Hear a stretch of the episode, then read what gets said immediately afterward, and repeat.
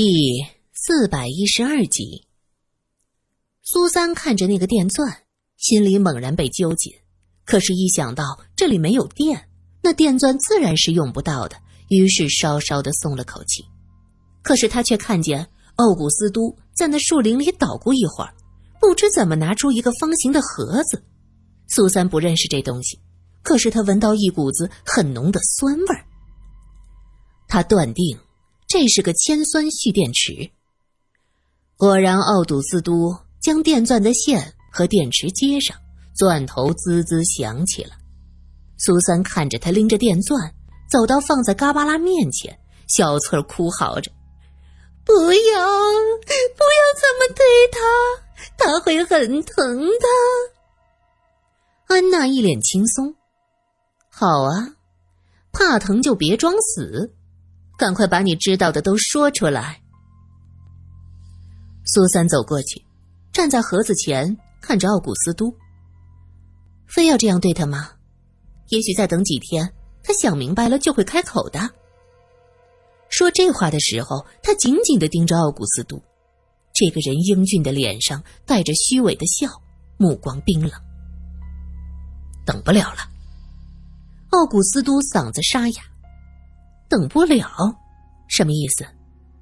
苏三想到这一路上遇到的也就是这几个神族的人，似乎他们并没有组织起强大的势力，就算将自己等人带过来，也是靠智取。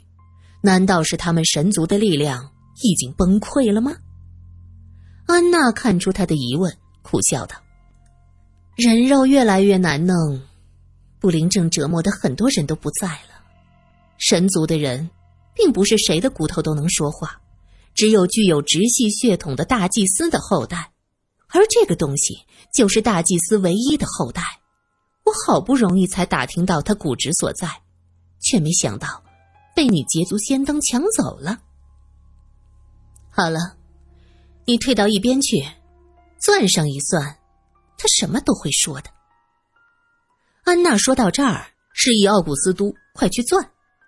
苏三对面是奥古斯都，他手里还抱着电钻，行动不方便。苏三瞅准了，猛地撞向他，他躲避不及，倒在地上。背包里的小翠儿惊叫：“啊，苏小姐，你小心呐！”安娜大怒：“苏子，你胡闹些什么？你可别忘了，你也是神族的后代，你要干什么？”说着，安娜冲过来，苏三一把将嘎巴拉抱在怀里。事情紧急，他不能让他们钻嘎巴拉。接着将他咕咚一声丢到了血池子里。奥古斯都急了，腾起身也跳下去。安娜一把抓住苏三，恶狠狠的问：“你，原来你之前都在演戏？我不想你们钻他，你们可知道他在有知觉的情况下被做成嘎巴拉承受了多大的痛苦？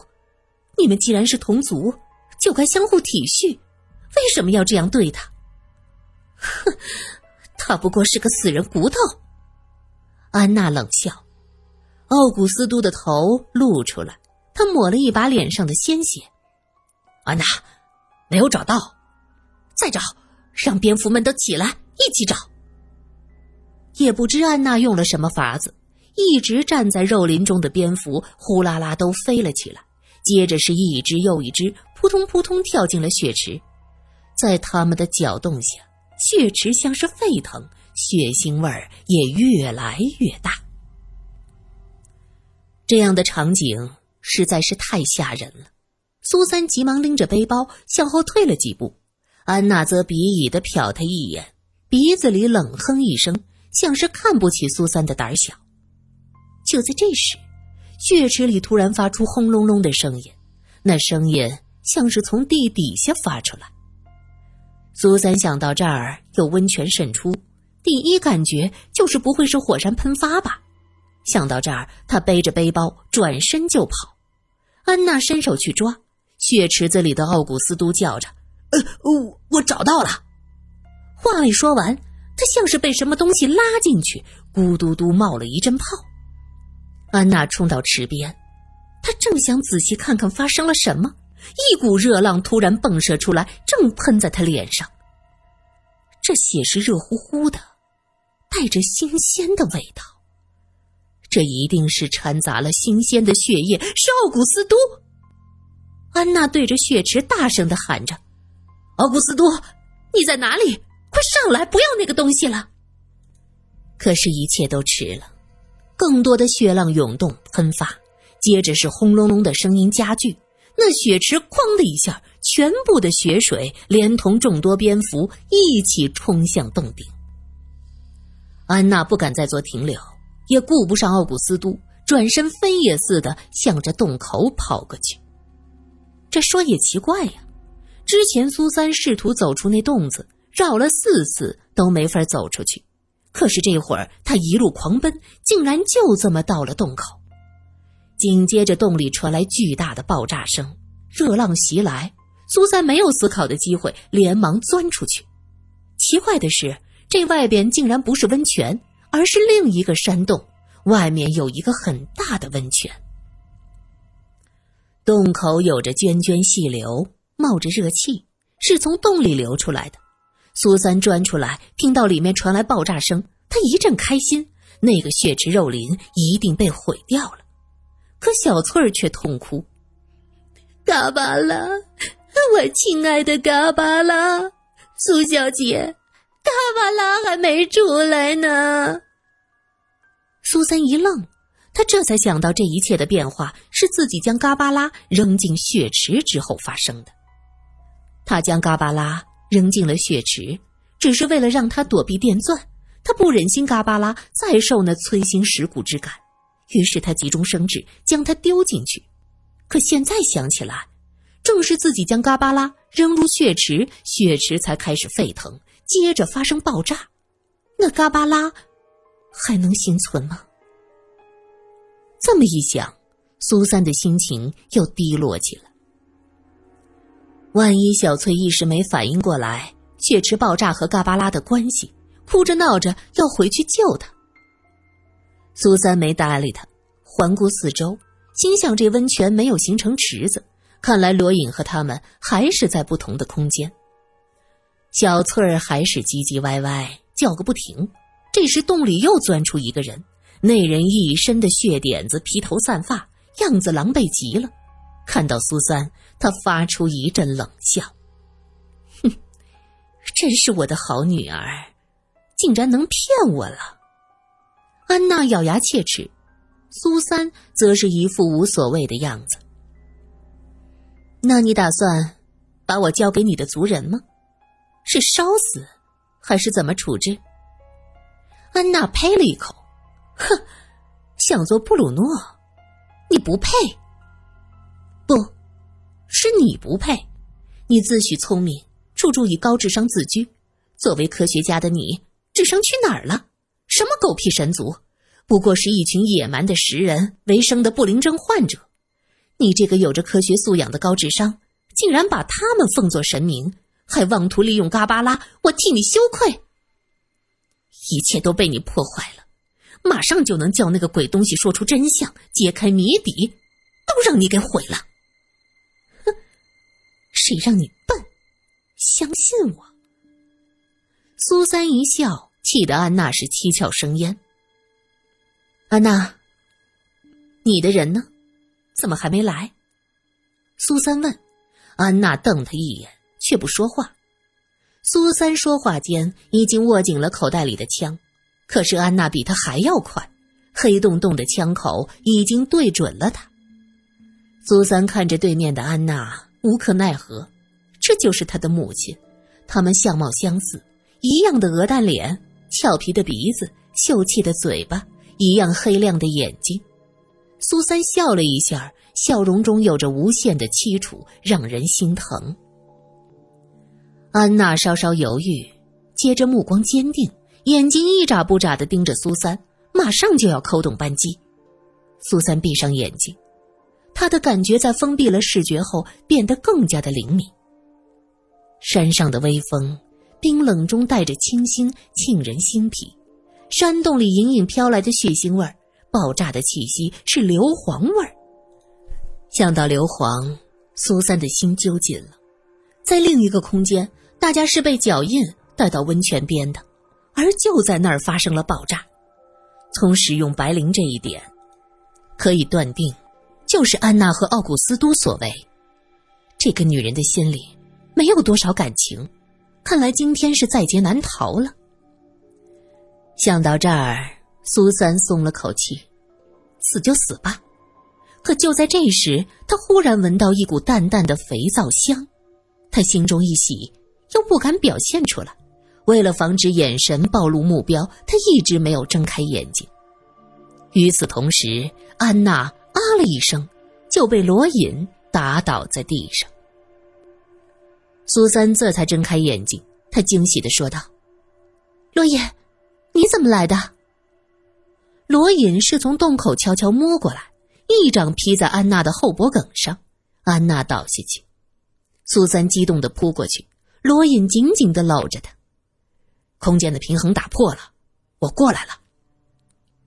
这时，背包里的小翠儿在哭嚎着：“你们在这儿卿卿我我，快帮我去找嘎巴拉，他还在里面呢。”罗隐的脸色一下暗了，里面已经爆炸，刚才是轻微的塌陷地震，如果嘎巴拉还在，怕是粉身碎骨了。小翠儿闻言是大哭大闹，在背包里上蹿下跳。苏三看看罗隐，低声说：“是我，我把嘎巴拉扔进了血池，可我真的是为了救他。如果迟了一步，奥古斯都要拿电钻钻他。”小翠儿也想起来，哀嚎几声：“你陪我嘎巴拉，我的爱人，你陪我，那是我的爱情啊！你懂爱情吗？”罗隐不敢耽搁，伸手去扶安娜，苏三则按住他的手：“你要干什么？地下的岩浆马上要出来，这里太危险，我们必须走。”带着他，苏三的心里很矛盾。刚才安娜是打定主意要他的命的，如果不是罗隐赶到，苏三早就命丧黄泉。方才生死一瞬间，苏三的心是冰冷的，被自己的亲生母亲用枪顶着，这种滋味无法想象。爱恨交织，苏三无法说出不要管他。罗隐已经将安娜拎起来，苏三问：“那个奥古斯都也在里面？”你看见了吗？罗隐摇头，背着安娜说：“快跑，快离开这儿。”罗隐和苏三用尽了最大的力气向前跑，刚跑出去，就听到巨大的轰鸣声传过来。两个人急忙踉跄着爬上一处高地，回过头去，就看到山洞里涌出大量的岩浆，硫磺气息很浓，岩浆洪亮，温度极高。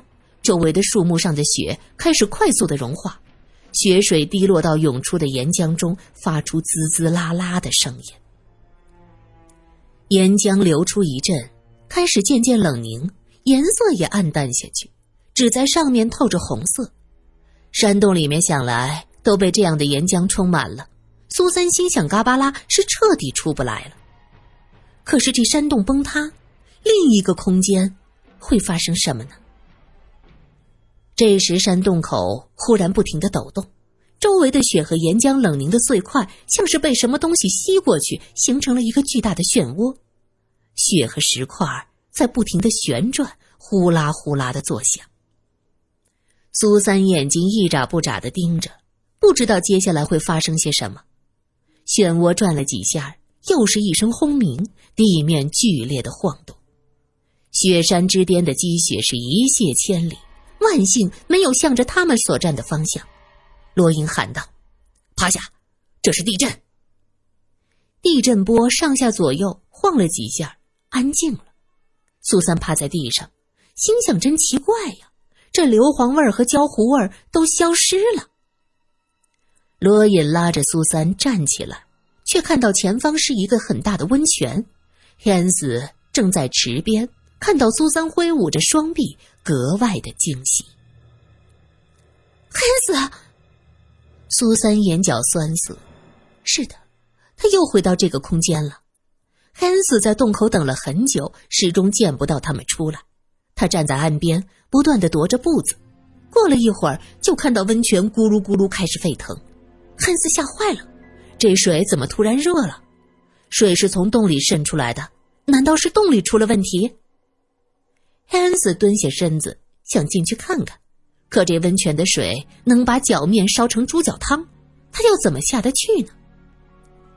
正在焦急中，听到对面山坡上的动静，汉斯转过身，就看到苏三和罗隐出现在山坡上。他惊喜的几步窜上去，又看到地上的安娜，他皱眉，不知道该怎么问。汉斯，我们是从另一个空间过来，那个空间发生了火山喷发，那个山洞已经塌了，所以平行空间打破，我和苏苏相遇了。罗隐指着前方，汉斯是科学家，自然懂得相对论的理论。听到罗隐这么说，他激动的抓着他的袖子。你们真的进入了平行空间哦！快给我讲讲是什么样的，和我们现在有什么不同？罗隐指着安娜，他们的人怕是在附近，我们还是早点走。等等，旺堆呢？我在山洞里听到了旺堆的声音，他在哪儿？苏三这才想起旺堆，另一个空间的山洞已经坍塌了，灌满了岩浆。如果旺堆在那儿没出来，恐怕早就灰飞烟灭了。罗隐和苏三想到这一点，心里一下空荡荡的。汉斯则一个劲的追问平行空间。小翠儿经历了刚才的惊吓，这会子缓过劲了，想到嘎巴拉被苏三扔进血池，而那个洞他再也回不去，悲从中来，是嚎啕大哭。一边哭一边喊叫着：“嘎巴拉，我对你的爱情至死不渝。”苏三不知道要怎么安慰他，毕竟是自己将嘎巴拉扔进血池的。虽说出发点是为了救他，但是我不杀伯仁，伯仁却因我而死，苏三的内心依旧充满了愧疚。罗隐从背包取出绳子。弯下腰，搜出安娜口袋里的枪，把她绑了个结结实实。期间，苏三是一句话没说呀。倒是汉斯看着安娜，又看看苏三，眼光闪烁不定。罗隐将安娜绑起来，就听着扑通扑通，温泉水那儿传来人涉水的声音。他急忙看下去，就见旺堆几步窜上来，他不住的在草地上是又蹦又跳。哎呦，我的天哪！这水怎么这么烫？烫死了，烫死了！旺堆，三个人都喊出来。苏三开心的冲他招着手。